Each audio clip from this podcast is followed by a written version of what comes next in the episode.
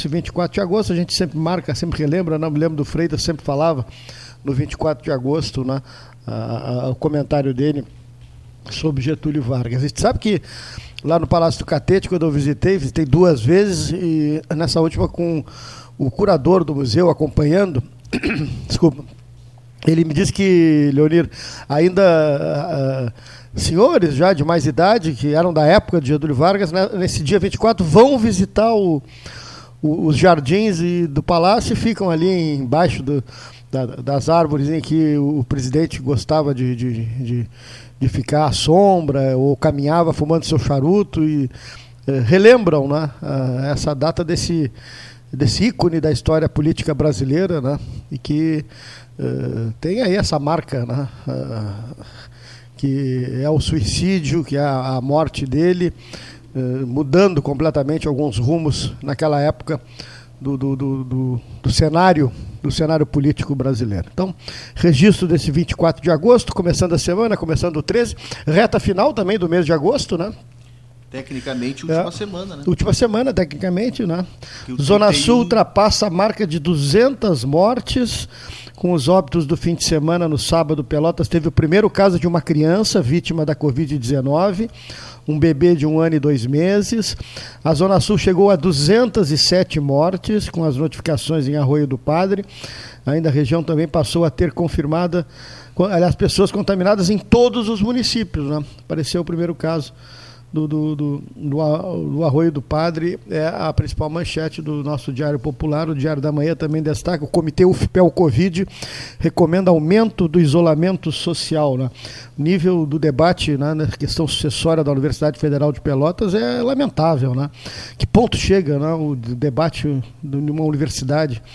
Eu estava acompanhando aí nas redes sociais alguma coisa em relação a o processo sucessório, olha, uma universidade, a, a universidade pública brasileira, de um modo geral, está né, indo por um, um, caminho que realmente é, é, é muito triste de, de, se assistir, né? muito, muito né, nocivo para o país. Né? E o nível do debate, então, nessa questão sucessória aqui, particularmente, o que deu para ver é uma coisa lamentável. Né? Lamentável, e não dá nem para a gente trazer para cá, para o programa, o tipo de debate que está sendo travado, porque realmente vai depor contra né, o programa que tanto já fez né, em debates da Universidade Federal, acompanhou, eh, fez transmissões memoráveis, né, com alto e, e elevado nível né, de transmissões, e também do próprio debate, do conteúdo do debate, né, para os processos, né, mas realmente nesse absolutamente impossível, não tem né, que se debater em relação. A comunidade não, não, não mergulha, né? Eu acho que nesse tipo de do que está sendo tratado nem é bom a gente trazer aqui, porque realmente o nível é muito baixo. Vamos começar com o doutor José Fernando Gonzalez, a primeira participação. o doutor Gonzalez, que sempre colabora conosco, já trouxe a sua participação e é o primeiro na, na semana a participar aqui do nosso 13, neste 24 de agosto. Doutor Gonzalez, José Fernando Gonzalez. Boa tarde, ouvintes. É mais uma vez um prazer conversar aqui pelo 13 horas. Nós temos falado muito desde longa data sobre o direito penal e a sua função enquanto ferramenta no, no meio social para manter a paz e para evitar o cometimento de deslizes por parte daquelas pessoas que se desviam eh, na rota da vida e acabam cometendo condutas lesivas ao direito dos outros. O direito penal é uma ferramenta eficiente utilizada em todo o mundo. O que nós muitas vezes questionamos é a utilização do direito penal para combater coisas que o direito administrativo poderia e deveria combater. O direito administrativo é mais eficiente que o direito penal é mais rápido, mais pronto. Então, por isso é que as infrações de trânsito, por exemplo, importam na aplicação de multas que são imediatamente exigíveis por parte do Estado, independentemente de algum processo. Quem for multado no trânsito terá que recorrer, ele terá que buscar o recurso. Porque senão ele deverá para o poder público será essa multa 100% exigível, na medida em que ou ele paga ou não consegue renovar o emplacamento do veículo. O direito penal é uma ferramenta mais lenta, mais demorada, menos eficaz do ponto de vista prático, porque na verdade o direito penal depende de um processo e depende de um processo garantista, depende de um processo em que se assegure plenitude de defesa e só depois desse processo o Estado poderá então aplicar a sanção. Mas afora o fato de que o direito penal não é a ferramenta primeira a ser utilizada pela sociedade, devendo ser preferido o direito administrativo, segundo sustentamos nós e segundo se vê funcionar nos principais eh, países desenvolvidos do mundo, como na Escandinávia, por exemplo. Né? Nós também temos a realidade entre nós de um direito penal que, que aos poucos, que ao longo do tempo foi se desacreditando enquanto ferramenta. Nós acreditamos que as pessoas não serão punidas e as pessoas acreditam que elas, quando cometem o mal, também não serão punidas. Então, essa ferramenta do direito penal depende visceralmente de que nós acreditemos nela. E também que os criminosos, que os criminosos acreditem nela.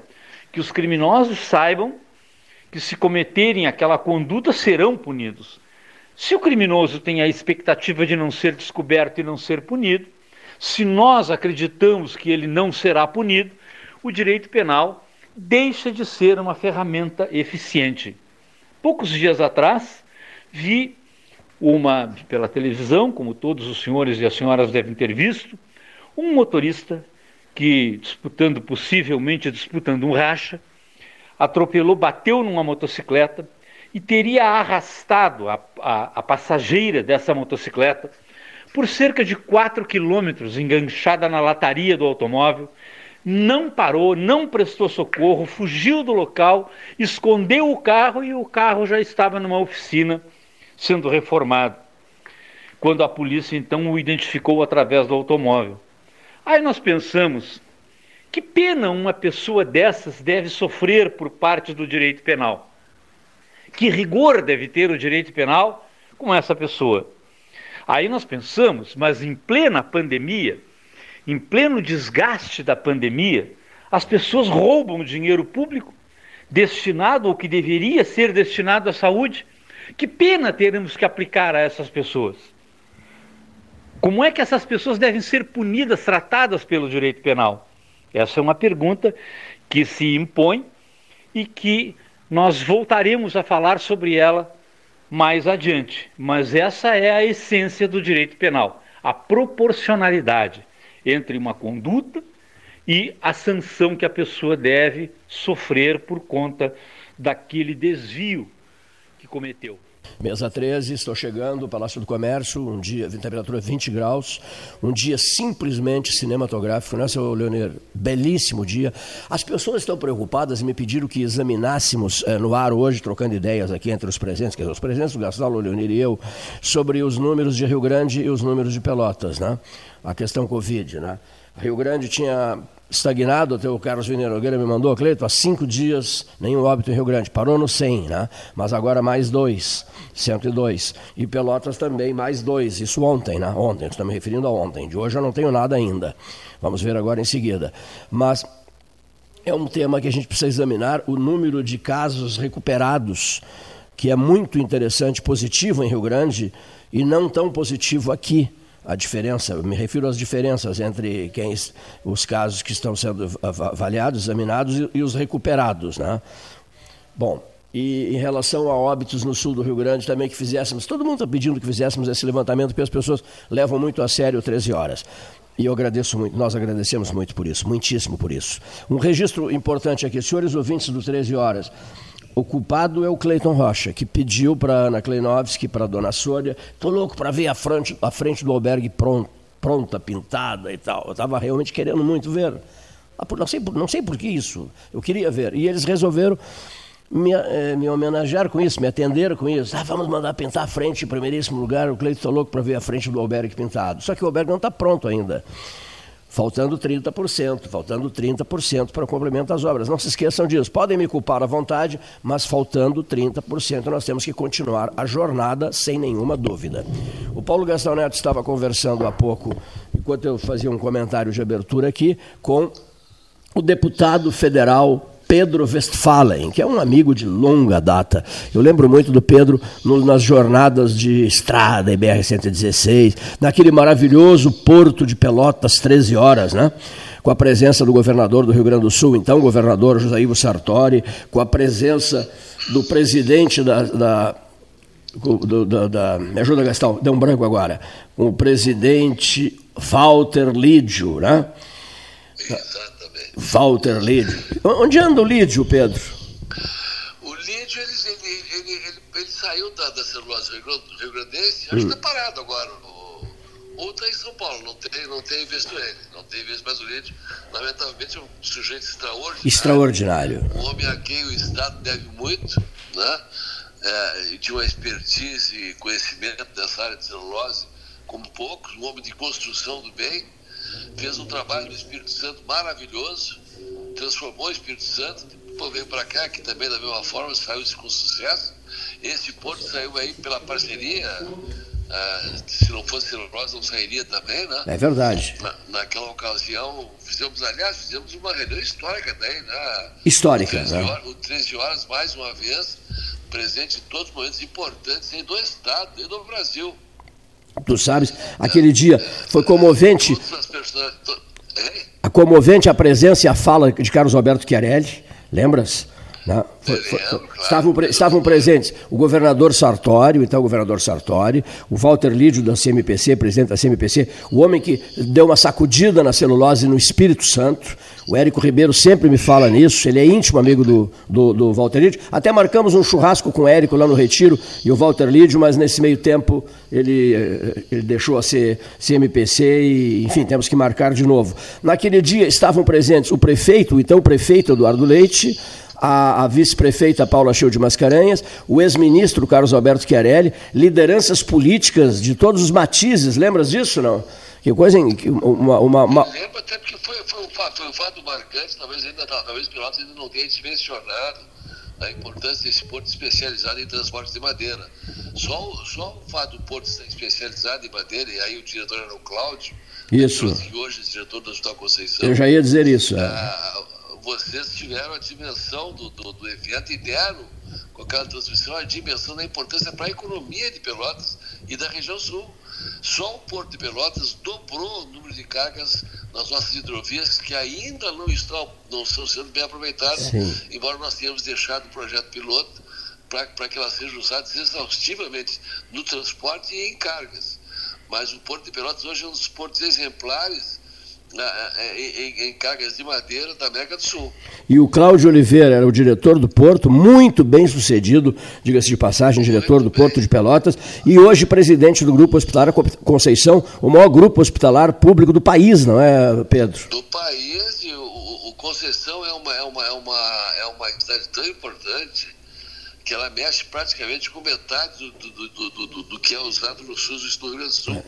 É em termos financeiros. Isso. É um complexo hospitalar de primeiríssima qualidade, está fazendo um centro de câncer também de primeira qualidade e realmente precisa de um gestor das qualidades do Cláudio e ele está indo muito bem lá, sem dúvida nenhuma. Pedro Westphalen, olha aqui, Ce Pedro, cedido pelo 13 horas, eu sei que ele estava nervosíssimo, será que o 13 vai me liberar? Não vai me liberar? Será que vai? Será que não vai? Aí o Gastal entrou no ar com o Onyx Lorenzoni, ficaram meia hora conversando e lá pelas tantas o Onyx o anunciou, que o presidente do grupo, disse, não, alto lá, não consultaram o 13 horas ainda? Pelo, pelo, pelo 13 horas passaram todas as personalidades importantes do Brasil. Vi recentemente uma, uma resenha de entrevistas suas com o presidente Bolsonaro, com, com o Collor de Mello, com todos os presidentes passaram por aí. Quem não passa pelo 13 horas não está carimbado na, na, na, vida política do Estado do Brasil. Que sem dúvida nenhuma. Que beleza, muito obrigado, amigo. Muito obrigado. É verdade, né? é verdade. Muito obrigado. É um programa que que realmente se consolida há muitos anos na área política, é o mais importante e mais antigo do Estado, não, sem dúvida nenhuma. Graças a pessoas como tu, que acreditas uma barbaridade no nosso trabalho. Né? E, não é, é, e não é de agora, e não é de agora. Não é de agora. É competência, coerência, independência, né? independência total, editorial, eu acho que essa é a grande diferença. Né? É, tu, tu, vê, tu vê pessoas hoje dando notícia, interpretando notícia, vocês dão notícia, discutem, fazem contraponto, uh, fazem a política que tem que fazer. Eu acho que essa é a, essa é a função do verdadeiro jornalismo. Né? Acesso, acesso livre aqui, né? Acesso eu, livre. Acesso livre. Muito obrigado. Eu fico lembrando de um episódio que o Gastal e eu estávamos participando desse momento, e toda a mídia gaúcha presente, toma um café da manhã no Hotel Sheraton, em Porto Alegre, quando havia uma preocupação do Rio Grande do Sul em relação ao que os chilenos pretendiam em termos de garantir a marca do Rio Grande do Sul na celulose rio-grandense, né? Na, na, na CMPC. Sabes, sabes bem dessa, dessa questão toda, né? E, preservar, preservar o nome do Rio Grande do Sul. E lá pelas tantas, para surpresa minha, uh, altas figuras chegaram a, me disseram assim, olha, o, o orador oficial será tu, Cleiton. Mas então me, me situem, me situem. Aí eu fui situado do que, que, estava acontecendo e fiz o meu discurso lá, né, no sentido de convencer o, o, o comando da, da, CMPC, o comando chileno da CMPC, a não deixar de lado a história e a tradição do Rio Grande do Sul na própria celulose, né? não chega a borregar. E, e, e o Rio Grande do Sul, o Rio Grande do Sul não adianta, nós temos essa tradição, não é? Nós, nós, somos um, nós somos um estado diferente dos outros estados por algumas razões. Uma das quais é que nós realmente somos brasileiros por opção. É. Né? Nós, nós, nós firmamos é verdade. do Brasil com o Uruguai e Argentina brigando com os castelhanos. Nós éramos a colônia cisplatina primeiro, né? E, e segundo que nós temos aqui uma tradição do resto do Brasil. Tem cultura, nós temos uma tradição é uma tradição guerreira, uma tradição uh, própria e cultuamos ela em todos os lugares do mundo nos fizemos presentes. E o gaúcho tem uma característica de, de, ser, de ser imigrante, ele vai.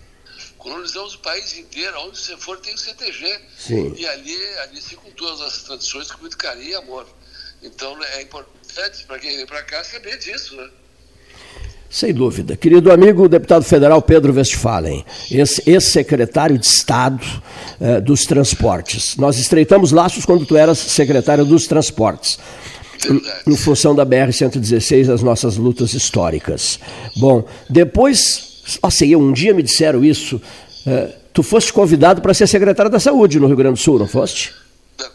Fui sondado. Sim. Fomos soldados. Naquela ocasião não foi possível. Sim.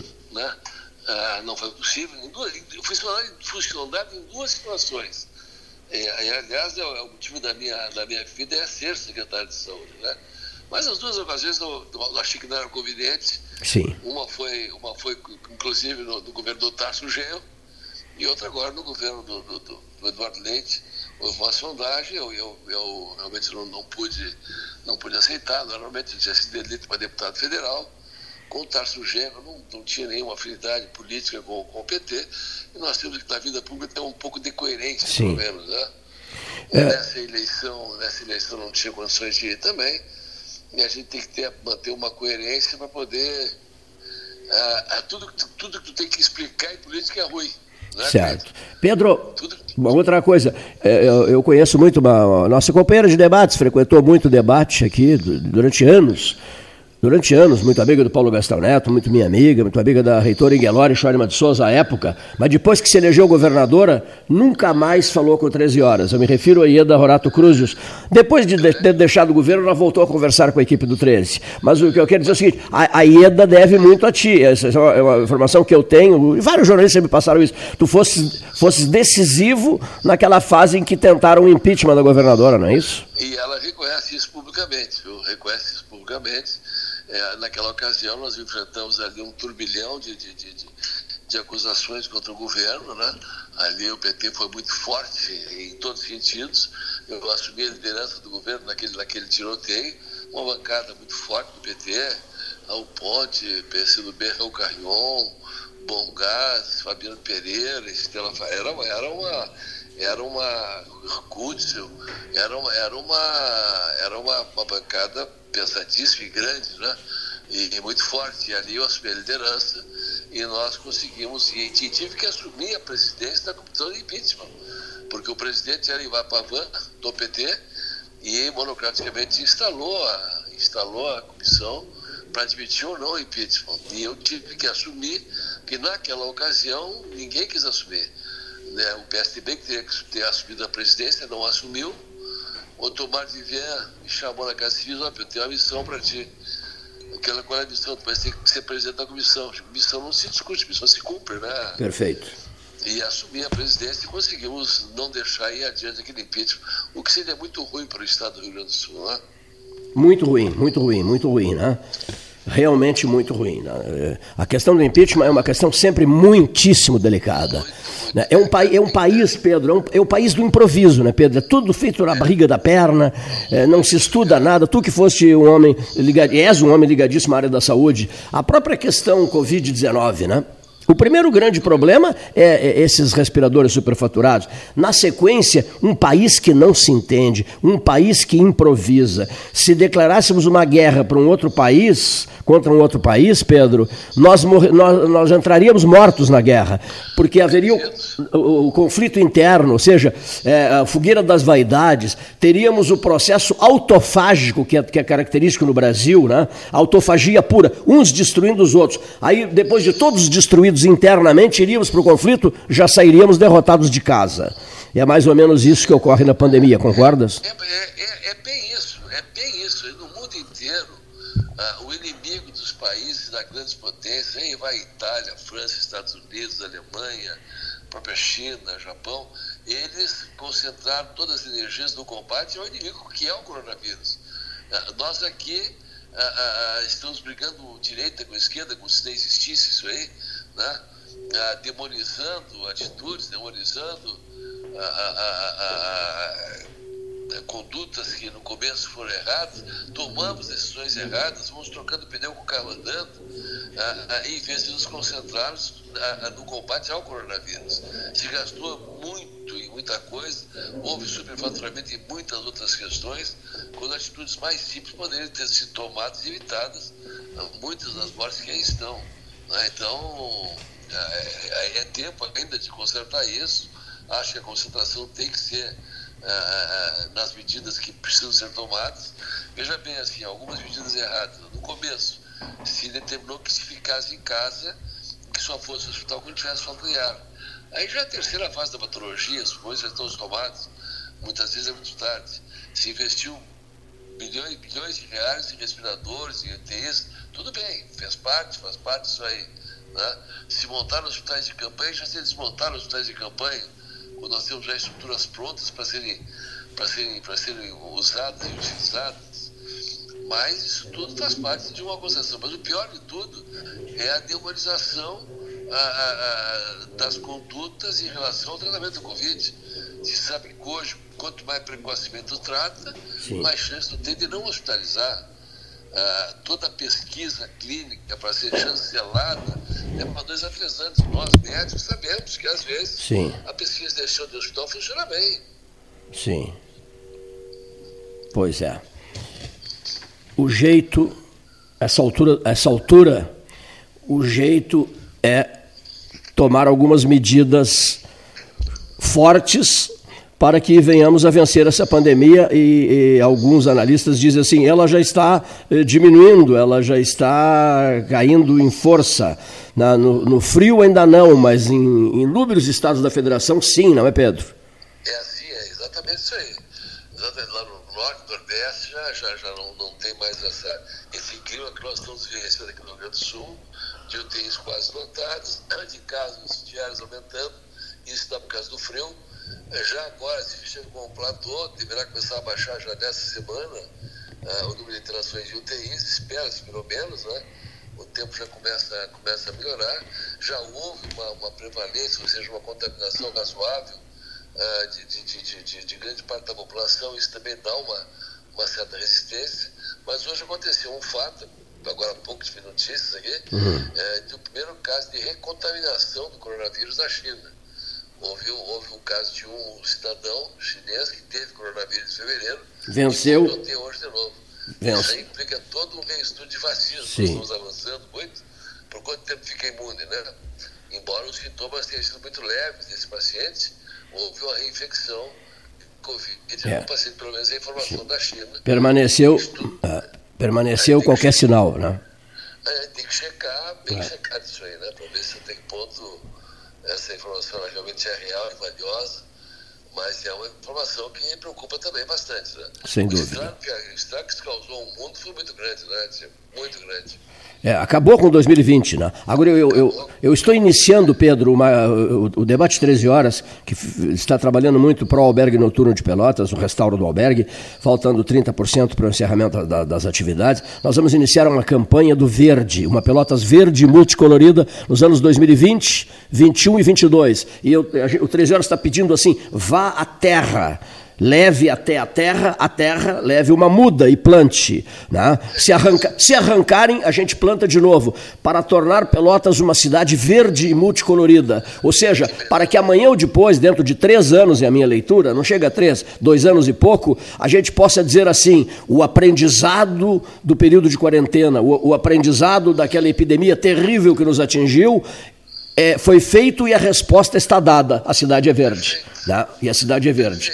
Parabéns pela iniciativa. Mais uma vez, 13 horas na vanguarda uh, da inovação. Parabéns. Vai mergulhar. 13 horas vai mergulhar de cabeça nisso. Bom, mas no momento estamos vivendo um ano eleitoral. Paulo Gastão colocou na folha de papel. Cleiton, o ano é eleitoral, né? O ano eleitoral. Deixa o verde para depois. Deixa o verde para depois. Olha aqui. o, o que, que eu sei? Pedro Westphalen, deputado federal, esteve em Pelotas, reuniu-se com algumas lideranças políticas locais e tem, e tem posição firme em relação à eleição de 2000, do corrente ano de 2020. Né? Como é que tu estás assim? Vê melhor, eu, eu, sempre li assim, vê melhor quem vê de longe, quem vê de fora.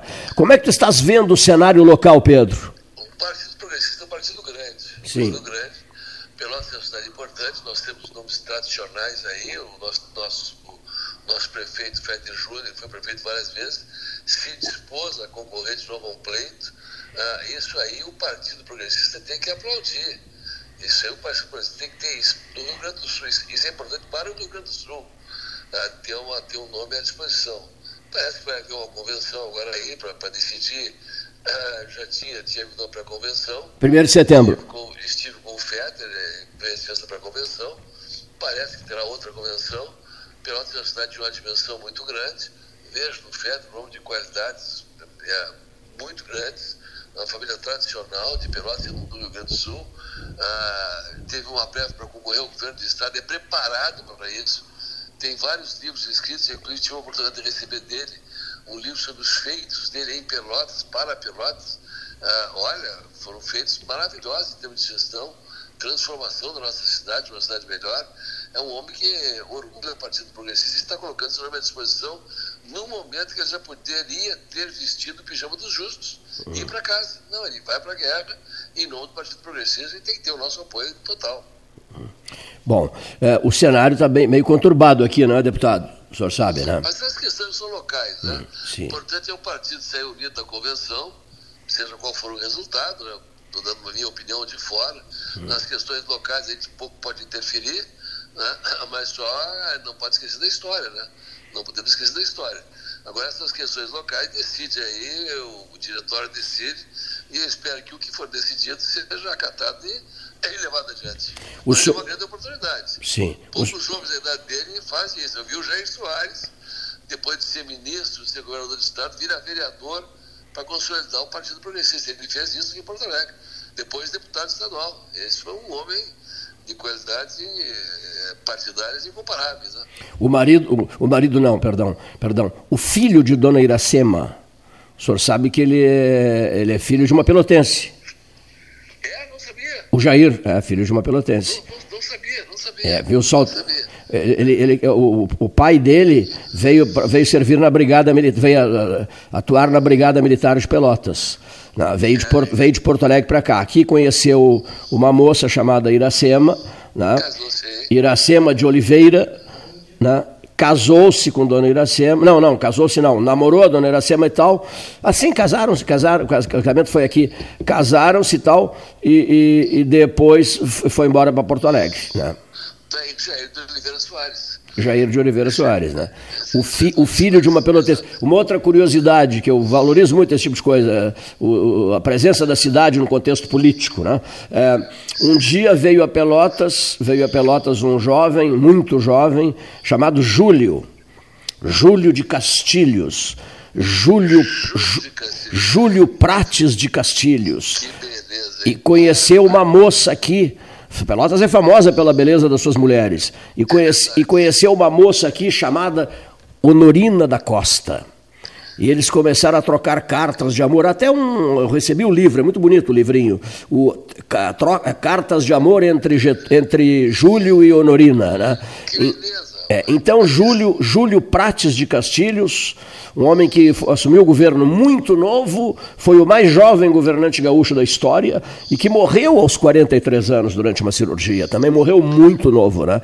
Júlio Prates de Castilhos veio aqui e o casamento com Dona Aurorina da Costa foi realizado na, na Igreja da Luz, em Pelotas. Em, Pelotas. Em Pelotas. Não sabia? Não sabia? Cada vez, cada vez que eu converso contigo, eu aprendo e aprendo muito.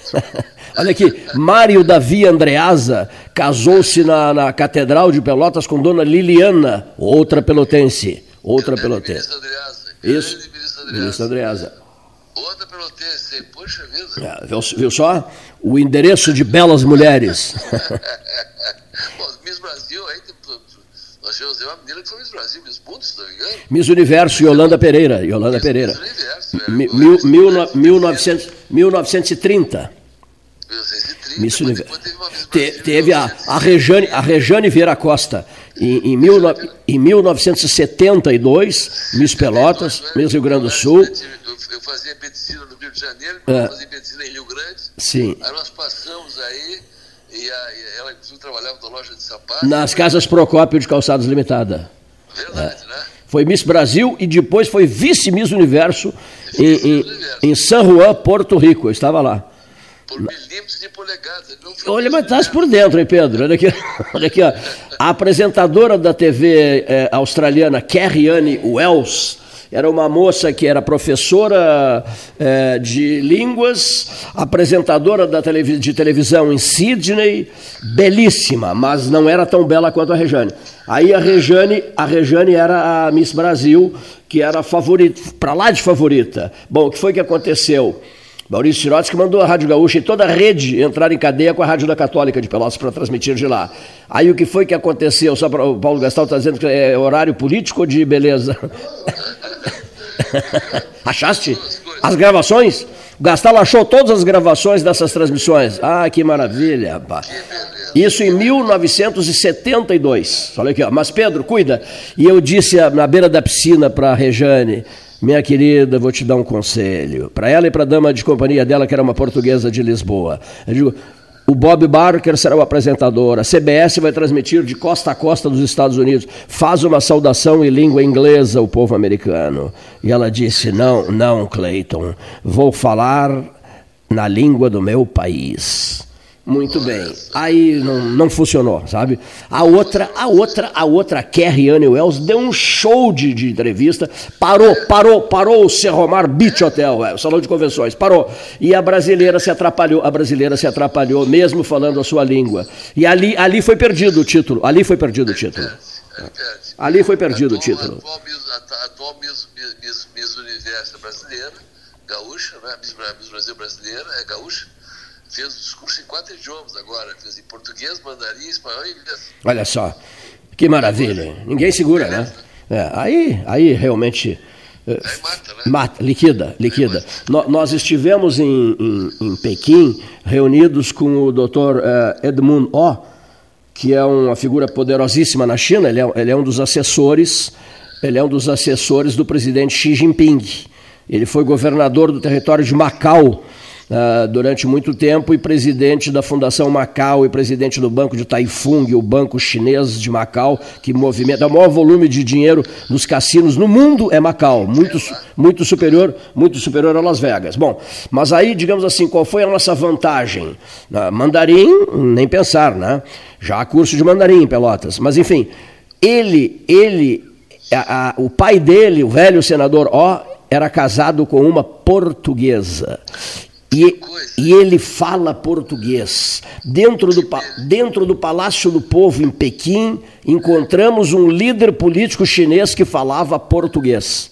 Mas impressionante, ah, isso é, é, é, isso é mais sorte que juízo, né? Mas isso é história, isso é história, isso é presença, é. Isso, é, isso é estar no local, no local certo, na hora certa e vai encontrar as pessoas certas. Se você não vai, não está lá, não é. acontece isso aí. Olha aqui, chovi, tem, tem, tem chovia muito na Praça Tiamé, a Praça da Paz Celestial, chovia muito e éramos, uns, éramos cinco pessoas. E três pessoas disseram assim: estamos voltando para o hotel, essa chuva não vai dar para aguentar. E aí o Gastal, que está aqui ao meu lado, disse assim: Eu não saio daqui da Praça da Paz Celestial sem ver o mal, né? no mausoléu do mal. E eu, eu respondi, mas rolava água, eu respondi para ele: Eu também.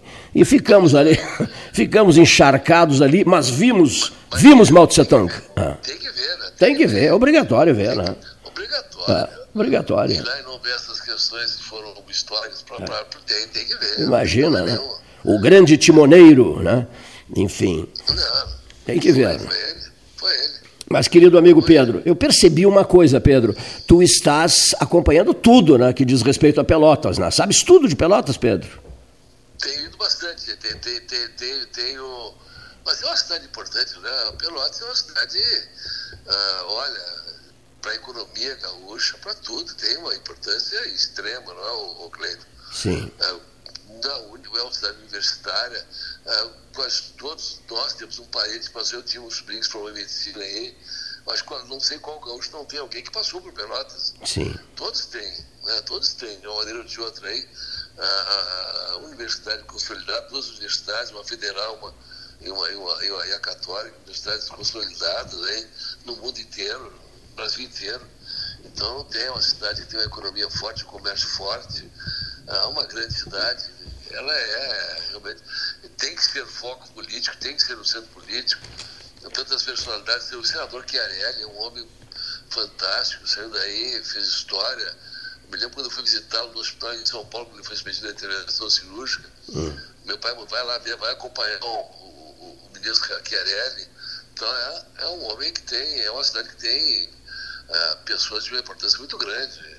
E você sabe direcionar isso aí muito bem. E é necessário que dê atenção a ela que ela merece. Perfeitíssimo, muito obrigado. Olha aqui, ó. vamos aguardar a tua, na tua próxima visita a Pelotas. Venha beber um chá conosco aqui, um chá muito verde, prazer, um chá verde. Olha aqui, ó. Sempre um prazer imenso conversar contigo. Né? Da mesma forma, parabéns pelo programa, muito obrigado pela oportunidade.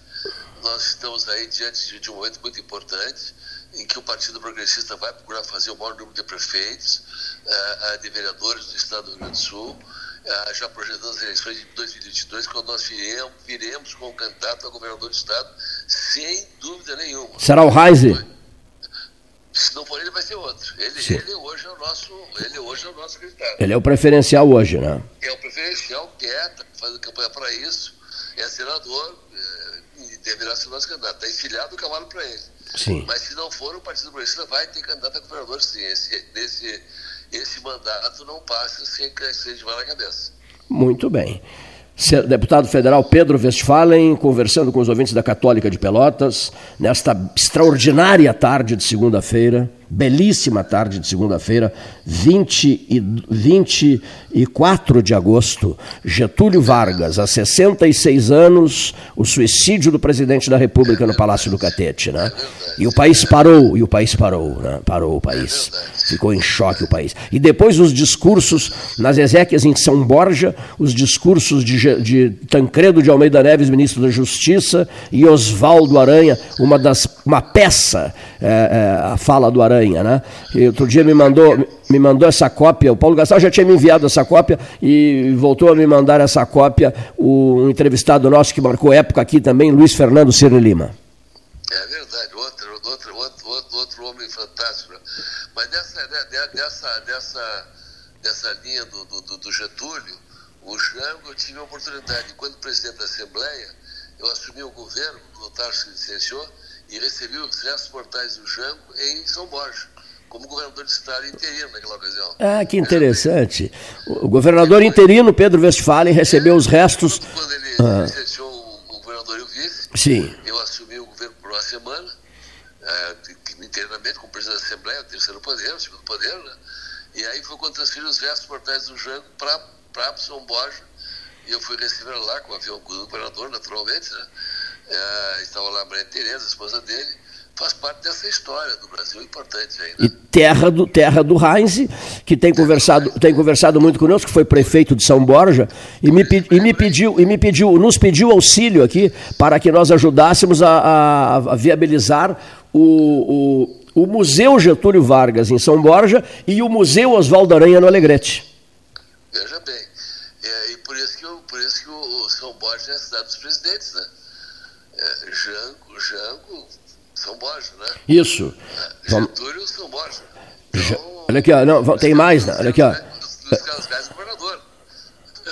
É, olha aqui. Sabe, né? Me ajuda, Gastal. Jango, Getúlio. Getúlio. E quem mais? Não, Jango e Getúlio. Hein, Gastal? Aramburo, da Argentina.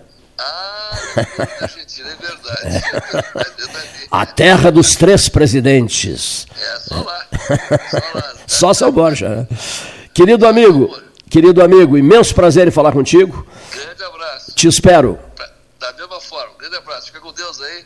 Abraço Castral, abraço a todos os nossos companheiros aí de, de Pilotos dessa região imensa e querida região sul. Deputado Pedro Westphalen, queridíssimo amigo, ao microfone do 13 Horas. Uma boa tarde, deputado. Boa tarde, um texto muito bonito de Rubens Amador, um encontro com Getúlio Vargas no Diário da Manhã de hoje. Eu querendo muito falar e muito falar com Fernando, Fernando Miller, um grande amigo nosso que era amigo do Getúlio.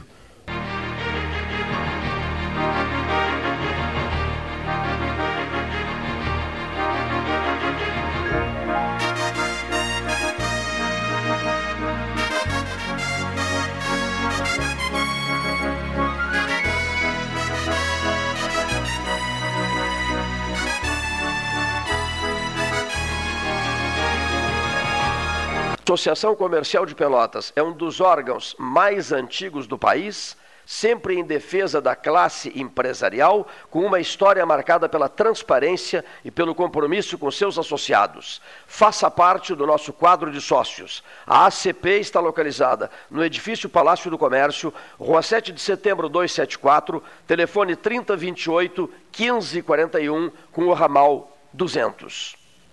Bom Sul, qualidade em carnes suínas e bovinas. Avenida Fernando Osório, 6959. Telefone 3273-9351.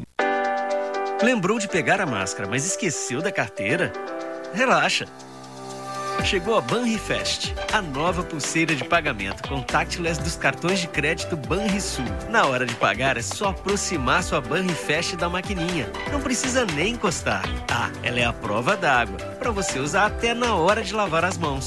Combine seu novo jeito de pagar. Vista sua Banrifest. Peça já a sua no app Banrisul Digital. Suba no caixote do Café Aquário para debater a duplicação da BR-116. A Ecosul está no ranking das cinco concessionárias com melhor índice de desempenho ambiental do país. A boa notícia chega junto com a data que celebra o Dia Mundial do Meio Ambiente. Com essa avaliação, a NTT quer estimular as boas práticas socioambientais. Temos orgulho dos nossos programas de redução do consumo de água, energia limpa, produção de mudas nativas, separação de resíduos, frota sustentável, entre tantas outras ações do nosso cotidiano. Somos Eco. Somos Ecosul. Genovese Vinhos, Delicateces, produtos de marca, a qualidade de sempre. Ligue 3225 7775, Doutor Amarante 526. Visite a sua Genovese Vinhos. Transformar sonhos em realidade. A Life Sleep Comfort chegou para ser a primeira multimarcas premium de colchões da região sul. As melhores marcas mundiais: a americana Simmons, a espanhola Flex, a francesa Epeda, todas em um só lugar. Tecnologia e qualidade internacionais com preço acessível. Life Sleep Comfort. Em Pelotas, na Osório, esquina Voluntários, na Professor Araújo 1458 e no Shopping Pelotas. Ótica Cristal, crediário, cartão ou cheque, a vitrine do calçadão da Andrade Neves. Panemio, alimentos saudáveis e conveniências. Osório, esquina Rafael Pinto Bandeira. Teleentrega 3225 2577.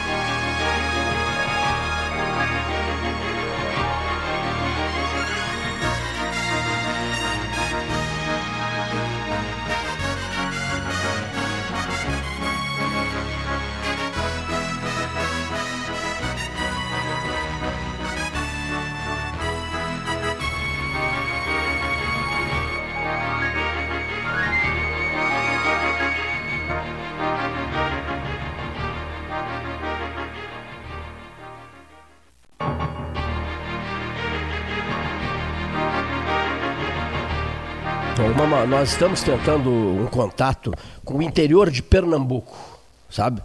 Já mandamos mensagem para ele, para o presidente nacional do Partido Trabalhista Brasileiro, Roberto Jefferson. Uh, o contato inicial foi feito pelo Rodrigo Matos, direto do Rio de Janeiro, advogado dele, amigo dele, meu amigo e tal, e ele está no interior de Pernambuco. A pauta, qual seria a pauta? É, Roberto Jefferson é, proíbe PTB de se coligar com a esquerda, né? É, essa, essa é a manchete que que está sendo uh, distribuída pelas redes de notícias no, no, país inteiro.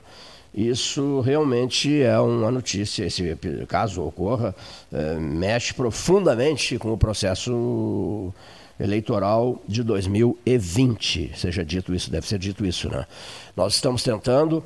Uh, o assessor dele disse que ele estava fazendo uma, um discurso, depois tentaria colocar na pior das hipóteses, o, o, o, presidente nacional do Partido Trabalhista Brasileiro por uns cinco minutos conosco. Ele que outro dia nos concedeu uma entrevista de 45 minutos aqui para o 13, uma entrevista que repercutiu uma barbaridade. Então, está aí, tá aí, tá aí, tá aí o registro. É, outra coisa que eu queria destacar, estamos tentando localizar também o Fernando Miller, para um depoimento sobre Getúlio Dornelles Vargas. Getúlio que tinha amigos em Pelotas, o ex-presidente, e ministros pelotenses. Né? Ministros pelotenses. A começar até a distribuir pelas redes sociais essa foto do presidente eh, no Palácio do Catete com Oswaldo Aranha, o filho do Alegrete, e com, e com Souza Costa, Arthur de Souza Costa, o filho de Pelotas, seu ministro da Fazenda por 11 anos a pessoa que mais tempo ficou no cargo de ministro da Fazenda. Inclusive, o prédio foi construído no período dele, do Vargas. Foi inaugurado pelo Vargas e pelo Souza Costa. Essas fotos todas me foram presenteadas pela família do ministro Souza Costa. Eu que fui almoçar com eles no Rio de Janeiro e trouxe de presente para Pelotas o busto de Souza Costa, que à época, eu, em nome da Universidade Federal de Pelotas, doamos à Biblioteca Pública Pelotense. Deve estar lá o busto do, do, do ministro pelotense, Arthur de Souza Costa, ministro, ministro da Fazenda. Temos ainda é, é, outros, outros nomes que, que, que, integraram o governo, o Luiz Simões Lopes, que era o braço direito do presidente da República, dentro do Palácio do Catete, tinha uma força incrível, Luiz Simões Lopes, oito horas de entrevista ou 13 horas no passado. Tivemos ainda é, Mendonça Lima, ministro de Viação e Obras Públicas, outro pelotense. Quer dizer, muitos pelotenses integraram o gabinete Vargas. E o nosso projeto é levar esses, não só esses pelotenses, como os descendentes de outros ministros de Estado ao Palácio do Catete para a geração do Palácio do Catete 13 horas, uma parceria nossa com o senador Luiz Carlos Reis, uma parceria nossa com a Prefeitura de São Borja, com a Prefeitura do Alegrete, que terá o Museu Oswaldo Aranha, também numa iniciativa é, do 13 Horas, com, com, o senador Reis e com o diretor do Simers no Rio Grande do Sul, Fernando Berti Machado, o médico psiquiatra Fernando Berti Machado, que se tornou grande amigo nosso. Enfim, são ações e nada melhor do que eh, fazer esse relato no dia 24 de agosto, né, que assinala o 66º aniversário do suicídio do presidente da República, que parou, parou o país. O país ficou em choque, né? Getúlio foi sepultado em São Borja E em São Borja, outro dia recuperava isso também o ex-ministro Luiz Fernando Cirne Lima, o fundador da Embrapa, o ex-ministro da Agricultura, que nos visitará em breve, recuperava e ficava até, ficou até comovido recuperando a preciosa fala de Oswaldo Aranha no enterro de Vargas, que é uma verdadeira peça né, literária, a fala do, do ex-ministro da Fazenda, ex-ministro das Relações Exteriores, ex-embaixador do Brasil nos Estados Unidos e embaixador que presidiu a sessão da ONU, da Organização das Nações Unidas, presidiu a sessão da ONU como embaixador brasileiro que criou o Estado de Israel. É, é, essa é a, é a frase correta. Presidiu uma sessão da Organização das Nações Unidas quando foi criado o Estado de Israel. Na hora oficial Lógica Cristal são 13 horas e 58 minutos. Falamos tanto em Rio de Janeiro, mas Rio de Janeiro hoje, por conta de Vargas, por conta do Catete, o suicídio ocorreu no Catete, é, o Rio de Janeiro hoje, sabem todos, é a velha CAP. A velha CAP. Então, é, nos modernizando, né, avançando no tempo, né, seu Leonir Bade, vamos à, à nova CAP, Brasília.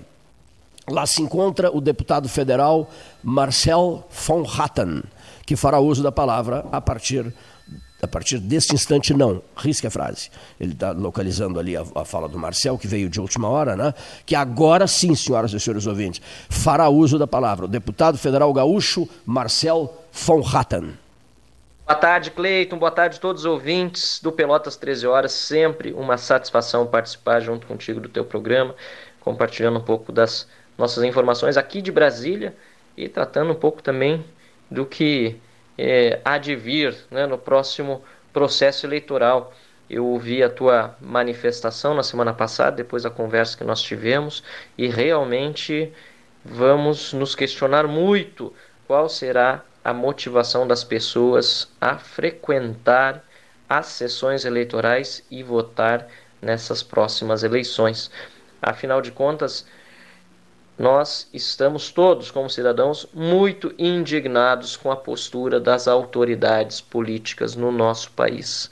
Uma doença que no país já vitimou mais de 100 mil brasileiros e que, aliás, contesta-se muito esse número porque autoridades utilizam em alguns locais esses números para obter mais recursos e, portanto, também é, usam do expediente de inflar o número de mortes, o que é um absurdo.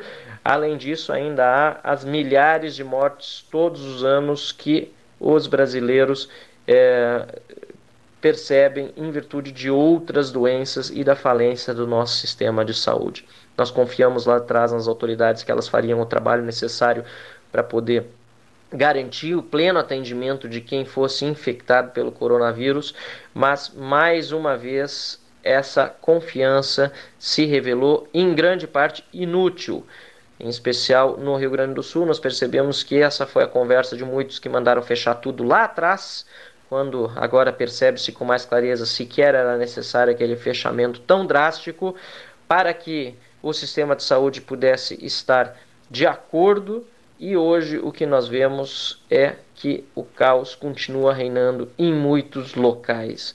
Eu quero te congratular pela entrevista feita com o governador de Minas Gerais, Romeu Zema, muito esclarecedor, um governador, aliás, que tem não apenas passado ileso pelas críticas, como tem sido inclusive elogiado pelo trabalho que está fazendo à frente de um executivo que já foi tão duramente maltratado pelo PT, pelo PSDB, pelos partidos que passaram antes, né, com governadores como Aécio Neves, como Fernando Pimentel e outros que entregaram o Estado numa situação completamente falimentar e que agora o governador Zema está recuperando. Então é muito importante fazer essa, essa congratulação a você também, Cleito, por ter trazido ao teu programa, que já é há tantos anos de renome nacional, uma figura tão importante no cenário político brasileiro como a do governador Romeu Zema, perdão, e aproveito para agradecê-lo, agradecer ao governador também de público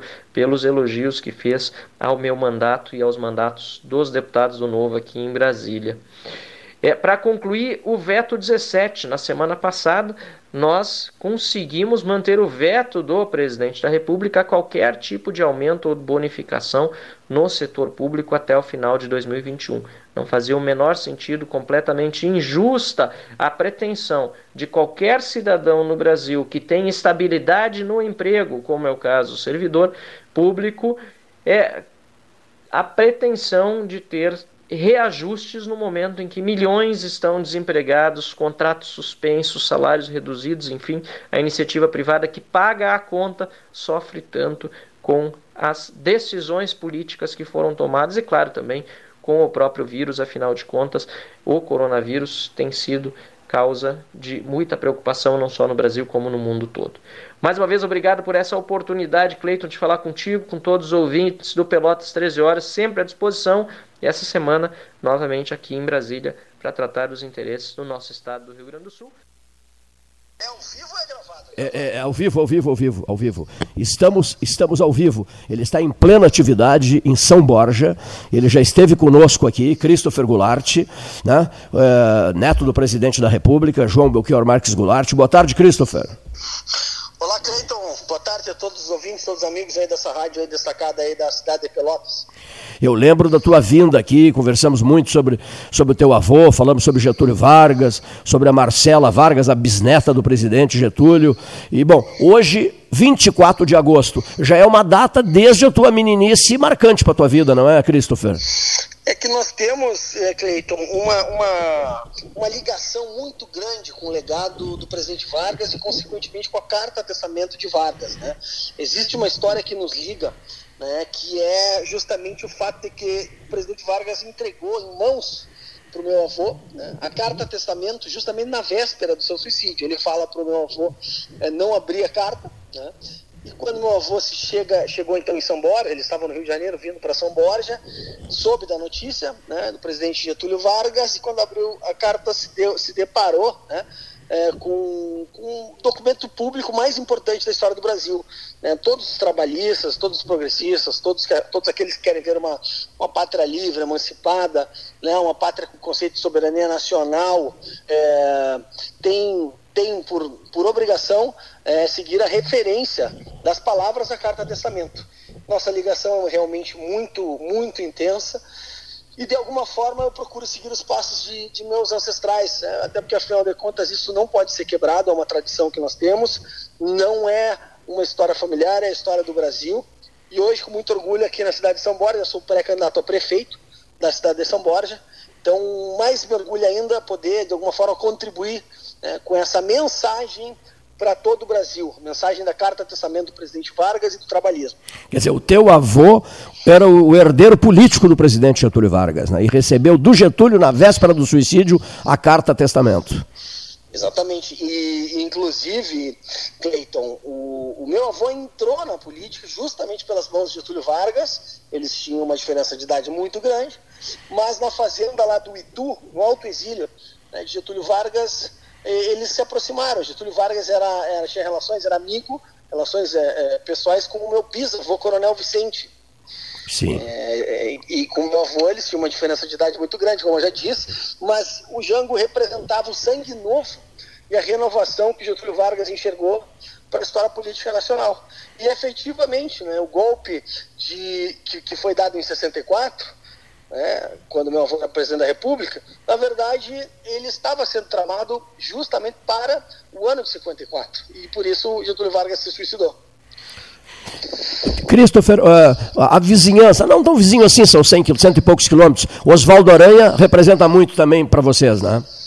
Oswaldo Aranha, lá do Alegrete, para mim representa muito particularmente, tem uma frase dele que me motiva muito na véspera da Revolução de 30, né, quando o presidente Vargas, exatamente em relação ao presidente Vargas, quando, quando Getúlio Vargas ainda, ainda um pouco uh, receoso de encampar, de, de, de, de, assumir as rédeas da Revolução, Oswaldo Aranha ele disse o seguinte, teremos lutas e bravia, a vitória ou a derrota virão, e perante nós não aumenta e nem diminui a nossa dignidade. A capitulação é que seria a nossa vergonha.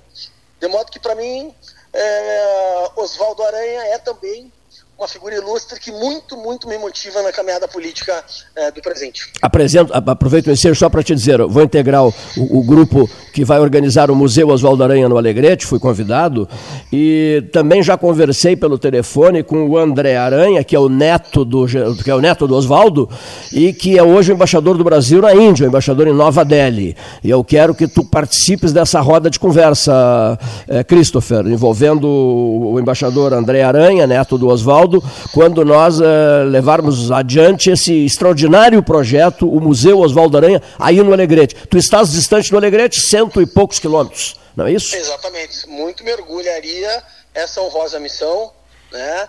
É Oswaldo Aranha que tem uma ligação direta, né, com, com, tudo isso que nós estamos falando. Muito mergulharia, te parabenizo pela iniciativa, te parabenizo por propagar e preservar valores da nossa história. Nós hoje que vivemos numa sociedade que, via de regra, segue na contramão dos valores, e nós seguimos um caminho correto, né, que é o caminho da educação, o caminho da propagação né, de, de, uma mensagem que esses patriotas deixaram para o país. O debate, por tua iniciativa. O debate 13 horas da Católica de Pelotas vai gerar, e hoje é bom dizer isso de novo, porque hoje é o dia 24 de agosto, vai gerar o Palácio do Catete 13 horas no Rio de Janeiro, com vultos ligados a Getúlio. Então tu representarás o teu avô nesse especial de uma hora e meia, o teu avô João Goulart. Fico muito grato por teu convite Agradeço também a possibilidade de poder falar na, na tua rádio, falar para ti, falar para os seus ouvintes, os amigos e amigas aí que nos escutam do Pelotas. E contem comigo aí sempre nessa missão aí de, de, de seguir é, caminhando com essa inspiração da história. Que idade tu estás, Christopher? Eu tenho 43 anos. 43 anos, muito bem. Eu tenho a exata idade de falecimento do meu avô. É, eu sou o único neto que meu avô conheceu. Meu avô meu avô nasceu, meu avô faleceu em 6 de dezembro de 76 e eu nasci no exílio em 5 de outubro de 76. Olha só, muito importante isso. Muitíssimo obrigado, Christopher. Eu sei que tu estás numa agenda complicadíssima hoje aí em São Borja, na medida em que tu és candidato a prefeito de São Borja. É, sou pré-candidato a prefeito de São Borja. Um, um, grande abraço e prazer imenso em falar contigo. Prazer a todo meu, um abraço. Um abraço, Christopher.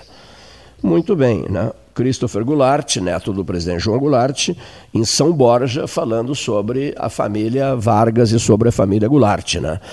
A, a carta Getúlio escreveu a carta alguns dias antes, né?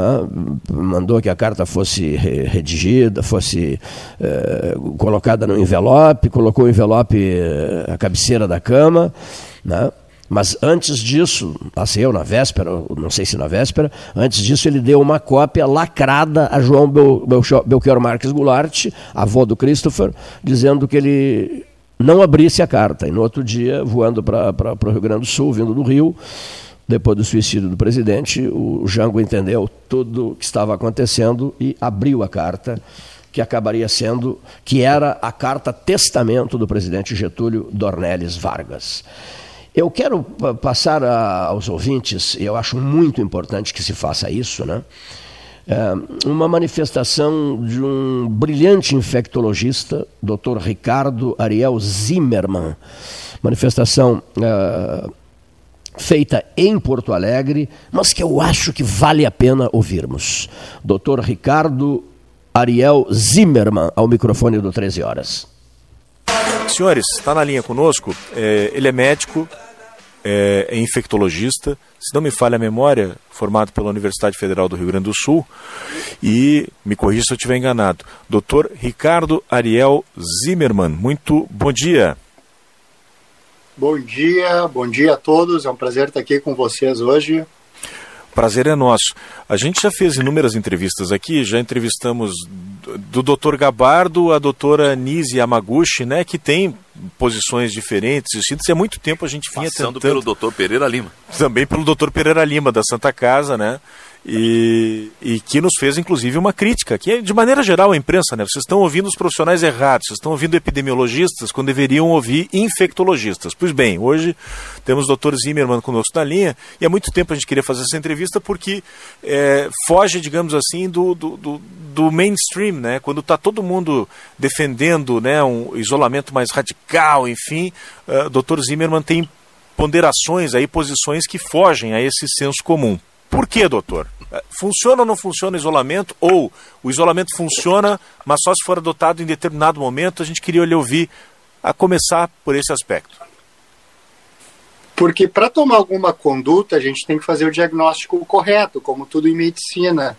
Quem defende o lockdown completo simplesmente não estudou a dispersão de coronavírus. Essa medida até poderia funcionar para gripe, para influenza, onde se a gente tem 10 pessoas infectadas, as 10 passam para as mesmas duas pessoas. Ou seja, eu passo para duas, tu passa para duas, teu amigo passa para duas. Há um coeficiente de dispersão que a gente diz que é um coeficiente de dispersão alto. No caso do coronavírus, o coeficiente de dispersão é muito baixo, é 0,1, é 10 vezes menor que o da influenza. Logo, de 10 pessoas com coronavírus, 7 não passam para ninguém. E aí não adianta lockdown para essas 7, não seria necessário. E das três que passam, essas três passam para muita gente, acima do limiar que o lockdown poderia funcionar. Então, quando a gente tem uma dispersão, que em bioestatística se chama de dispersão binomial negativa, esse tipo de modelo não funciona. O que a gente precisa fazer é identificar esses três que são super disseminadores, através de testagem precoce e quarentena de quem verdadeiramente transmite. Ou seja, medidas pontuais e horizontais adotadas como estão sendo adotadas, como se fosse todo mundo igual, para transmissões comunitárias exponenciais, simplesmente não fazem sentido biológico nenhum e foram adotadas por pessoas que não conhecem dispersão de vírus.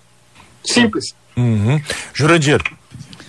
Uh, doutor, eh, o senhor faz a sua colocação de uma maneira assim bem enfática e com base em que estudos o senhor se embasa para fazer eh, essa sua colocação? Bem, primeiramente é que está havendo uma inversão do ônus da prova. Eu não preciso provar que o sol não vai virar um bolinho inglês amanhã. Quem inventou esse modelo uh, estapafúrdio é que tem que me provar que o Sol vai virar um bolinho inglês amanhã. Mas, na verdade, existem estudos sim. O primeiro é da Nature, de 2005, mostrando que o SARS coronavírus 1 tem esse tipo de distribuição, que ele se dissemina a partir de clusters, que ele não tem uma transmissão comunitária por igual e que, portanto, a gente tem que ir atrás dos clusters. O coeficiente de dispersão do SARS de 2001 era de 0,16, o da influenza é de 1. E agora se provou que o coeficiente de dispersão desse SARS, que é 80% igual ao anterior, é de 0,1, 0,16. É igual ao anterior. Mas já dava para perceber que um vírus que é 80% igual ao outro deveria se comportar mais semelhante ao seu semelhante do que a influenza, que é um vírus totalmente diferente. Essas medidas adotadas, como o fechamento de escolas, por exemplo, foram adotadas a partir de modelagem da gripe, que é um vírus totalmente diferente. As pessoas que tomaram essas condutas simplesmente não pararam para estudar coronavírus. Elas poderiam ter aprendido com os coronavírus anteriores. Esse não é o primeiro e não vai ser o único. A gente tem mais de 500 coronavírus zoonóticos em morcegos que podem ultrapassar a espécie e parar no ser humano de novo a gente vai cometer o mesmo erro estúpido 500 vezes? Uhum. Zeldo. Doutor Ricardo Ariel Zimmermann, estou lhe ouvindo muito interessado e o senhor está falando para uma audiência que também está muito interessada. Aqui, em particular, num primeiro plano, o Guilherme, o Jorandir e eu fomos pacientes vítimas uh, do corona. Mas há pessoas que ainda não foram e têm medo. Então, o que, que é o adequado fazer? O, o, o que, que é o correto fazer para enfrentar a pandemia? Bom, a primeira coisa a gente tem que conhecer a métrica verdadeira. Até pouco tempo atrás, a Organização Mundial da Saúde trabalhava com uma letalidade de 3,4%. As pessoas analisam esses valores no momento em que ficam preocupadas, porque de 100 pessoas, elas conhecem 3,4. Elas conhecem a Maria, o José, o João, na verdade, essa letalidade está errada. A letalidade fica em torno de 0,05% a 0,1%. Então, a primeira coisa que elas devem saber para calibrar o pânico de forma adequada é que se elas se infectarem, a chance delas morrerem é baixa. A segunda coisa, que é uma métrica muito errônea, que é culpa do Neil Ferguson, da Imperial College, Aliás, a maior goleada da história não foi o 7 a 1 da Alemanha sobre o Brasil, foi a goleada da epidemiologia sueca sobre a epidemiologia inglesa que a gente viu nessa pandemia. As pessoas têm que saber que não vão chegar a 80% da população mundial. Isso é um erro de ter determinação de limiar de rebanho. Uh, no Pará, onde a população é extremamente homogênea e se espera um limiar de rebanho alto, a curva começou a cair com 30%. Na Suécia, onde não houve lockdown, a curva começou a cair com 7%. Então, duas coisas importantes para a população. Muito menos gente vai se infectar do que a população acha e dessas pessoas, a mortalidade atribuível verdadeiramente ao coronavírus vai ser bem baixa. E o que fazer com os idosos, doutor? Bem, os idosos, sem dúvida nenhuma, estão predispostos a ter um quadro mais grave. Se os idosos pudessem ficar em casa, socializar menos e colocar máscara quando fossem em lugares aglomerados, melhor. O problema do lockdown em geral é que são clústeres familiares que aumentam o risco de transmissão aos idosos. Como eu disse anteriormente, essa doença não se dissemina por igual na comunidade.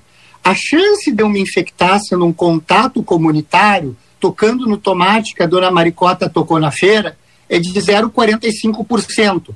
A chance de eu me contatar e me infectar, se eu sou um contato intradomiciliar, chega a 37% pelo estudo espanhol. Então, os idosos podem ficar seguros em casa desde que eles tenham menos contato com quem sai para a rua. O problema do lockdown é que em algum momento alguém tem que sair para comprar comida, para comprar insumos em geral. E aí, essa pessoa voltando para casa vai oferecer um risco maior para os idosos. Para vocês terem uma ideia, a maioria das mortes que aconteceram na Suécia, três quartos das mortes foram em idosos que verdadeiramente estavam em lockdown em asilos. Então, o ambiente domiciliar ele pode ser seguro se não houver contato com pessoas externas. Mesmo assim, ele tem que ser mantido arejado e iluminado. A radiação UV inativa o vírus em 15 a 20 minutos. A rua, o ar livre, a praça com sol ensolarada é talvez o lugar mais saudável que exista. Uhum. Jurandir. Doutor Zimmer, eh, pelo que eu deduzo, no seu entendimento, então, em nível global, quem esteve mais certo aí foi a Suécia. Eu teria, tenho duas perguntas para o senhor. Uma é essa. E a outra é se, dentro do atual contexto, no seu entendimento, podem voltar às aulas presenciais da criançada. Eu vou responder ao contrário, a segunda pergunta antes. As aulas nunca deveriam ter parado. É, esse foi um erro grotesco, um erro perverso, um erro onde os responsáveis têm que serem encontrados e adequadamente uh, responsabilizados. Por que, que é um erro? A modelagem para interromper as aulas foi uma modelagem importada da influenza. Bom, alguém poderia dizer, a gente não conhecia o vírus, vamos pegar o que acontece na gripe. Errado mesmo assim. Em 1957, houve a chamada gripe asiática causada pelo H2N2. Na ocasião, fechamento de escolas não se associou a benefício. Por quê? Porque o número reprodutivo básico era de 2,5. O que, que é isso? O número reprodutivo básico é o número de pessoas que um infectado transmite. Se o número reprodutivo básico é de 2,5, um infectado transmite para 2,5. A gente já sabia da influenza que quando o número reprodutivo básico passa de 2, não adianta fechar escolas, porque os adultos passam a ser a fonte mais importante. E a gente já sabia que o coronavírus tinha um número reprodutivo básico de 2,5. Então, mesmo que a gente lidasse com o coronavírus como se lidava com a influenza, não faria sentido fechar escolas. A pergunta é: por que se baseia em influenza se a gente teve o coronavírus de 2002, 2003, que é 80% semelhante a esse? Na ocasião, o fechamento de escolas em Taiwan, Singapura, Hong Kong e Pequim não reduziu um único caso de transmissão. Por um motivo muito simples: o coronavírus não gosta de crianças e as crianças não têm um papel epidemiológico importante na transmissão para adultos. Já ajudei o Ministério da Saúde a interpretar a genotipagem de HIV, a Organização Mundial da Saúde como instrutor do Fundo Global contra a Tuberculose. Sou o atual guardian da Anvisa do Guideline Brasileiro de Prevenção de Infecção de Corrente Sanguínea, que é a principal complicação hospitalar. Já fiz documento para a Organização Pan-Americana da Saúde. Não me importa quem está no governo, eu, quando eu posso ajudar, eu ajudo. Quantos óbitos é difícil dizer, José Aldo, até porque é difícil, a, a, métrica certa é a mortalidade em excesso, certo? Mas a dá para percentualizar? Hã? Dá para percentualizar, fazer um estimado com base em percentual? Olha, o que, que dá para dizer? O que a gente tem hoje é 108 mil mortes no Brasil por coronavírus. Primeira coisa, é difícil de saber quantas mortes foram atribuídas ao coronavírus. Porque se a gente olhar quantos morreram no mesmo período de tempo no ano passado, a gente se dá conta que caiu morte por infarto, caiu morte por pneumonia, caiu morte. Isso é, é estranho é improvável que tenha acontecido. Então, acho que está ocorrendo um certo exagero em relação às mortes. Acho que as mortes não são todas atribuíveis ao coronavírus. Mas, se a gente dizer, se a gente assumir que tem 100 mil, e se a gente analisar a meta-análise eh, do DJ Raul, eh, que mostra uma redução de risco de morte uh, de, de, de dois terços, talvez pelo menos a gente tivesse aí com tratamento precoce salvo de 100 mil pessoas, a gente talvez tivesse salvo uh, 30, 60 mil. É, é difícil dizer, é meio leviano dizer isso. Mas muitas mortes não precisariam ter acontecido com o tratamento precoce ou com a busca precoce para atendimento. Aquela recomendação de buscar atendimento quando tiver falta de ar é a coisa mais absurda que poderia ter sido feita. A falta de ar na Covid é um evento terminal. Literalmente não era fica em casa, era morra em casa. Quando o paciente tem falta de ar, é difícil de redirecionar o desfecho. Então, seja por ter recebido tratamento precoce, ou seja, por ter recebido medidas de ventilação, oxigenoterapia, corticosteroides, tratamento adjunto precoce, muitas dessas mortes poderiam ter sido evitadas se a recomendação dos gestores tivesse sido baseada em evidência científica. Tratamento uhum. precoce com o que, doutor? Bom, eu não gosto de dizer nome de drogas em particular para não induzir automedicação, eu sou contra a automedicação, mas gira em torno de hidroxicloroquina, azitromicina, zinco. Essas medicações são bastante eficazes, é agora um estudo uh, da Coreia do Sul, uh, uh, reforçando que elas funcionam se iniciadas antes de cinco dias. Então, existe um timing para que elas funcionem, mas é basicamente essas medicações aí. Uhum. Doutor Ricardo Ariel Zimmermann, infectologista, explodimos o nosso relógio aqui, agradeço demais a entrevista e fica o convite para num próximo contato, numa próxima oportunidade, a gente retomar esse ou outros assuntos também. Tá, já está comigo agora? Doutor Ricardo Ariel Zimmermann né, num trabalho em colaboração com a Rádio Guaíba de Porto Alegre, uma entrevista que repercutiu muito em Porto Alegre e nós repassamos aqui. Está aberto o debate para quem quiser contestar o Dr. Ricardo Zimmermann, Ariel Zimmermann, ou estabelecer um debate construtivo aqui no Salão Amarelo do Palácio do Comércio. Muitíssimo obrigado ao jornalista Raul Ferreira, uma das pessoas mais, digamos assim, é, é, é, qualificadas uh, da TV e, especialmente da TV, porque ele a vida inteira voltou-se para a televisão, né? O, o, mas adora rádio, tem sido um colaborador incansável conosco, tem uma agenda de telefones é, simplesmente admirável.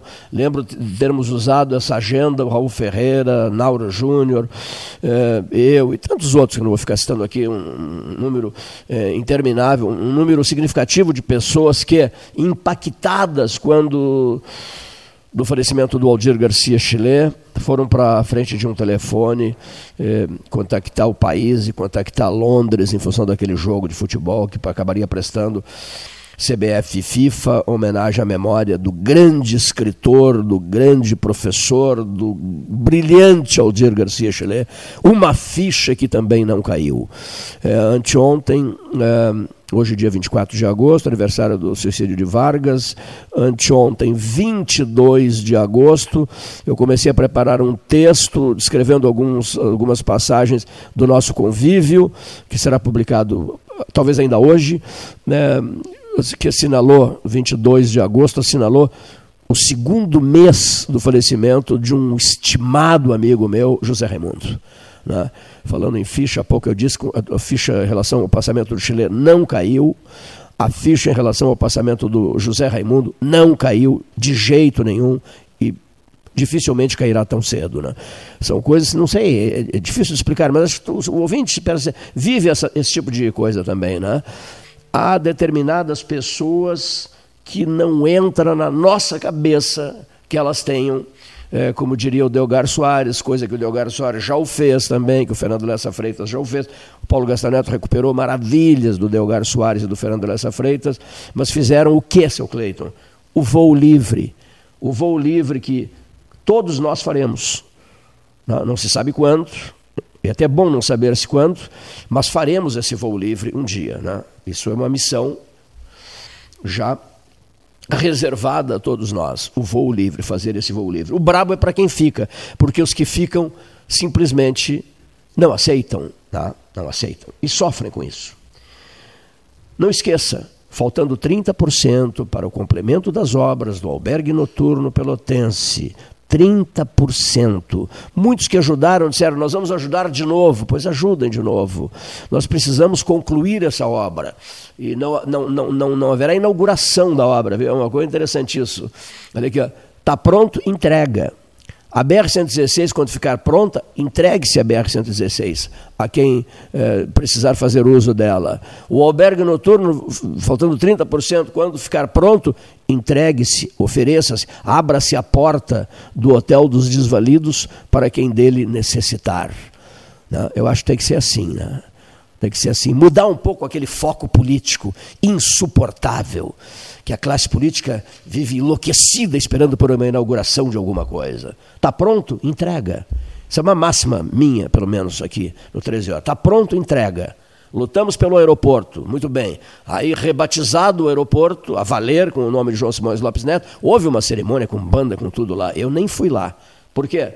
Está reinaugurado? Está com o nome mudado? Muito bem, então anuncie-se o um novo nome. Só, nada mais. Não precisa inaugurar coisíssima nenhuma.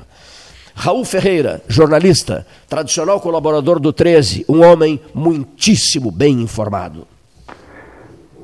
Boa tarde, Cleiton. Boa tarde, amigos do programa 13 Horas.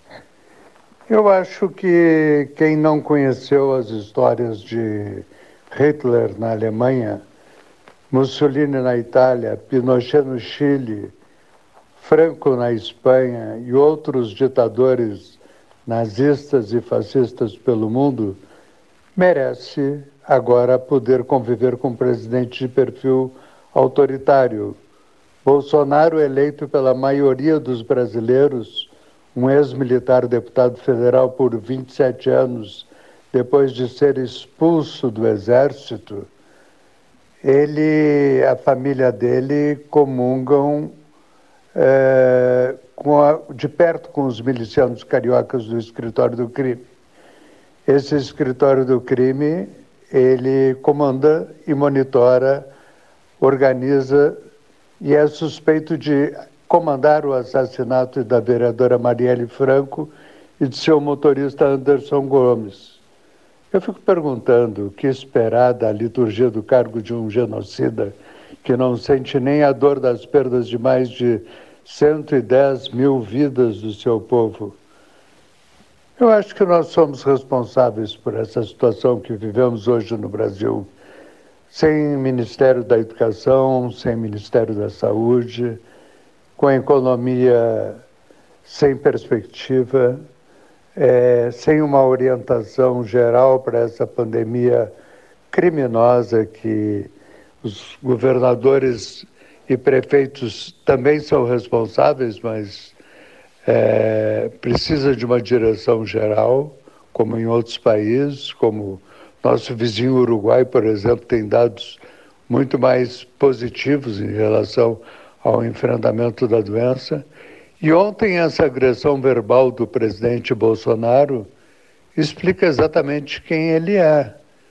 Ele é um minúsculo, um desprovido culturalmente, que não sabe o cargo que ocupa, ou melhor, sabe o cargo que ocupa e abusa do seu poder de, do cargo que ocupa para quebrar a boca de um jornalista que faz uma pergunta que ele não sabe responder e se responder na justiça pode perder o cargo que tanto lutou, que tanto almejou e que tanto defendeu e jurou é, que esse cargo ia ser defendido com lisura, sem os mesmos problemas dos governos anteriores é, que usaram o dinheiro público. Eu acho que nós fizemos, desculpe o termo forte, muitas cagadas. O povo brasileiro elegeu por maioria esse presidente que está aí. Merece. Os... Muito bem, aí está a manifestação do jornalista Raul Ferreira ao microfone do 13, na hora oficial Ótica Cristal, às 14 horas e 32 minutos. Voltada para assistência social, devotadíssima a essa causa, amiga do 13, minha amiga pessoal há muito tempo. É, ouçamos, prezada Ana Kleinovski, a manifestação de Dona Ieda Skaletsky. O tempo. O que é o tempo? O tempo é uma sucessão de minutos ou horas, ou serão dias e meses, quem sabe anos ou séculos. O interessante é que o tempo não passa igualmente para todos. Se você está feliz, ele corre. Se você está triste, ele passa devagar. Se você espera alguma coisa, parece que não passa de tão lento. O Senhor do Templo influi, influi em toda a nossa existência e até mesmo na nossa aparência física. Tudo vai depender do que maneira pela qual solucionamos o nosso modo de ser. Nós temos condições de controlar o Senhor do tempo. Podemos sim fazer com que o Senhor do tempo fique a nosso favor. Para que isso ocorra, Precisamos nos conhecer intimamente muito bem. Assim, poderemos controlar melhor a nossa vida. Sabendo o que viemos fazer aqui e tentando cada vez mais aprender e melhorar os nossos defeitos, teremos condições de manter o tempo sempre a nosso favor. E o que é o tempo? O tempo é uma sucessão de fatos. Cada pessoa tem o seu tempo. Cada pessoa faz o seu tempo. Quando temos um pouco mais de compreensão do universo, sabemos que o tempo não existe. O tempo é uma sucessão de acontecimentos. Muito bem, muito obrigado, muito obrigado, dona Ieda que é o microfone do 13 Horas. Deixa eu saudar aqui, Leonir Bade, Valmir Correia Fuentes, primo, compadre e o amigo das horas difíceis. Né? Eva Greque Fuentes, Valmir Correia Fuentes, amigos do coração. Ele aniversariando hoje, chegando aos seus 40 anos de vida, hein? Que maravilha, Valmir Correia Fuentes. O moço do Cacequi, o moço de Cacequi, apaixonado pela aviação férrea do estado do Rio Grande do Sul, né? entusiasta e leal aos seus amigos e aos seus parentes, parceiraço, o homem que vive entre Pelotas e Balneário Camboriú e que já desenvolveu intensa atividade partidária. Por exemplo, fiquei, fiquei, fiquei muito amigo uh, de várias pessoas através dele, né? Através dele, né? figuras que ocuparam grandes espaços uh, na, na, política, na política do Rio Grande do Sul. A ele, meu abraço. À noite estaremos aí para a confraternização pelos 40 anos. Né? Tem gente que acha que ele tem mais de 40, mas caso ele esteja enganando a idade, ele, digamos assim, 45 no máximo. No máximo 45, a energia que ele tem, sempre cavalgando para cá e para lá e viajando com entusiasmo incomum, apaixonado pela vida. Né?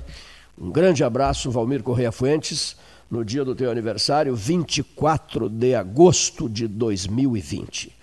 Lembrando também que está sempre conosco a Ferragem Sanches, Barros Cassal 16 Areal, é, Avenida Domingos de Almeida, na esquina Barros Cassal, número 16, telefone 3228-4188. Qual é a marca forte da, da, da Sanches? Sempre aberta, permanentemente aberta, sempre à disposição da clientela.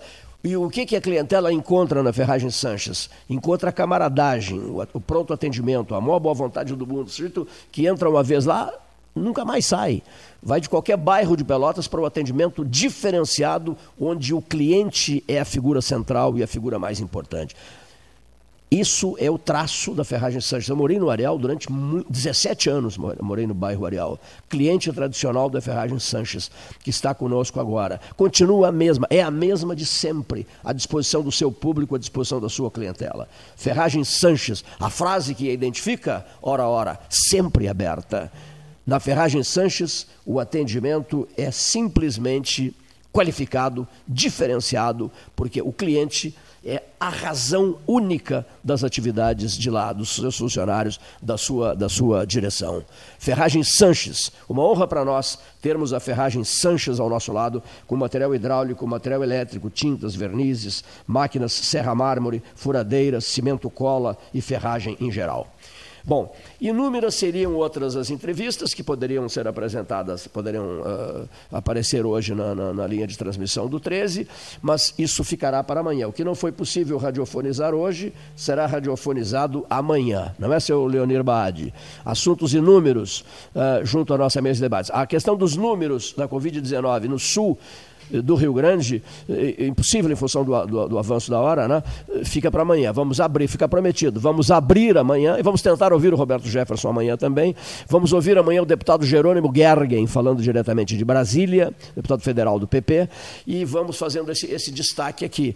Vamos cuidar de perto os números de Rio Grande. Alô, Paulo Ricardo Correia. Alô, eh, Ramacés Hartwig. Eu gostaria de ouvi-los. Né? Os dois, amanhã, direto de Rio Grande. Vamos cuidar dos números de Pelotas e vamos examinar questões outras na medida em que 2020 é um ano eleitoral. Como última frase aqui, se nós começarmos agora a, a cavar e irmos à terra, à terra, e colocarmos uma muda na, e plantarmos, e se alguém vai lá e arranca, a gente vai lá de novo e planta de novo, nós vamos conseguir sim, no período 2020, 2021 e 2022, Arborizar Pelotas, a cidade verde e multicolorida. Isso eu já disse e vou dizer de novo.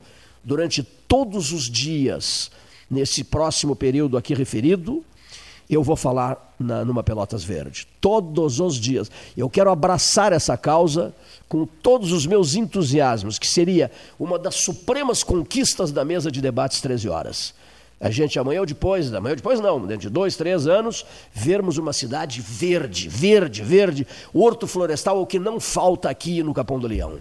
Basta boa vontade e determinação. Shakespeare diria, para fechar, Shakespeare diria: a vontade faz o caminho.